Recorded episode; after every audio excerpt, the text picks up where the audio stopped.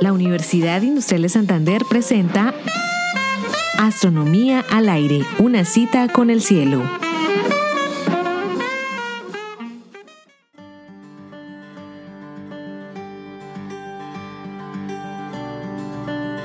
La luna está de moda, si es que alguna vez dejó de estarlo, porque ella, la luna, es el blanco de poetas, científicos, músicos y enamorados, pero también la presa codiciada por dos formidables potencias.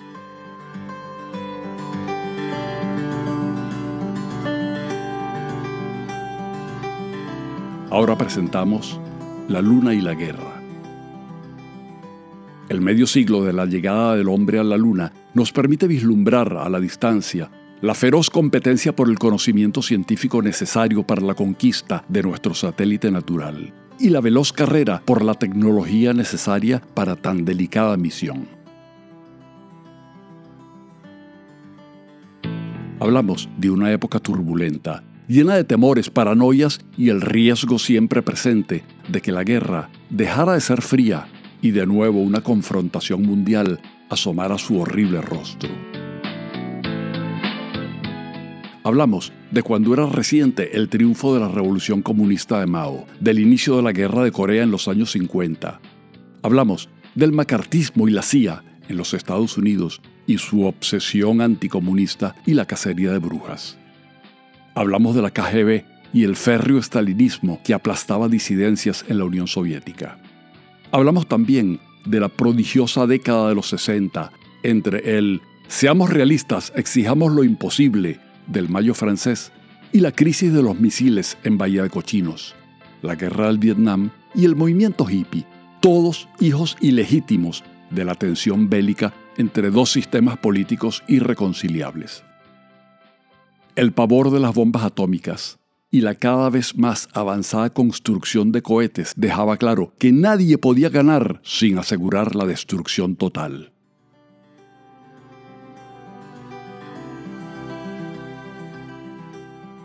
El delicado balance del terror, las frases de Winston Churchill, encontró en la carrera espacial el campo de batalla que evitaría que la sangre llegara al río. Lo que vino después fue vorágine y vértigo. La carrera espacial había empezado. La URSS picó adelante y en 1957 puso en órbita al Sputnik, una pelota de aluminio de medio metro de diámetro, desatando una ola de pánico colectivo y una profunda herida en el ego de la nación que se asumía como la más desarrollada tecnológicamente. Unos meses después, los soviéticos mandaron a la perrita laica al espacio. Y en 1961, Yuri Gagarin se convirtió en el primer hombre que miró la Tierra desde el espacio exterior. En 1958, los estadounidenses lograron hacer orbitar al Explorer 1. Al comienzo de los 60, Kennedy anunció los planes de enviar astronautas a la Luna antes de finalizar la década alucinante. Es claro que la motivación de la conquista de la Luna no fue la noble curiosidad intelectual de los científicos ni las ansias de conocimiento. No había ninguna necesidad de hacerlo. Pero los complejos avatares culturales y políticos apresuraron la conquista de nuestro satélite. El verdadero móvil fue la rivalidad entre dos potencias y el temor a quedar rezagado en el desarrollo tecnológico y con el orgullo maltrecho. La lectura subyacente era que un triunfo en la conquista de la Luna permitiría vislumbrar que el poderío tecnológico era la representación simbólica de una superioridad ideológica y en tiempos de inocencia perdida, también de superioridad bélica en caso de una conflagración real. Sin embargo, los efectos colaterales de la carrera por conquistar la Luna fueron imprevistos y altamente beneficiosos para la humanidad, no solo en ciencias espaciales, también en tecnología y ciencia básica. El esfuerzo de cada nación significó formación de científicos, ingenieros, intercambios, transferencia de tecnologías, desarrollo de computadoras y modernización de programas educativos.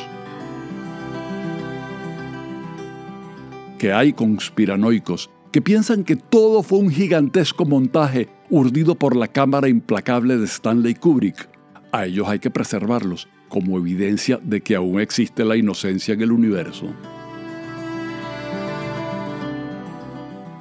La carrera espacial, cuyo momento cumbre celebramos hoy, es un instante paradigmático en la historia de la humanidad, porque trazó la silueta del mundo contemporáneo.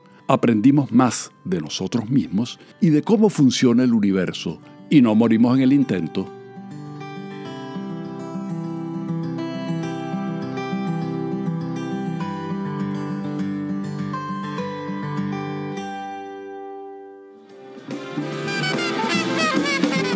Realización Astronomía al aire. Narración edición Héctor Rago. Grabación Jairo Campillo, equipo Radio Telewis Comunicaciones. Twitter arroba astro al aire.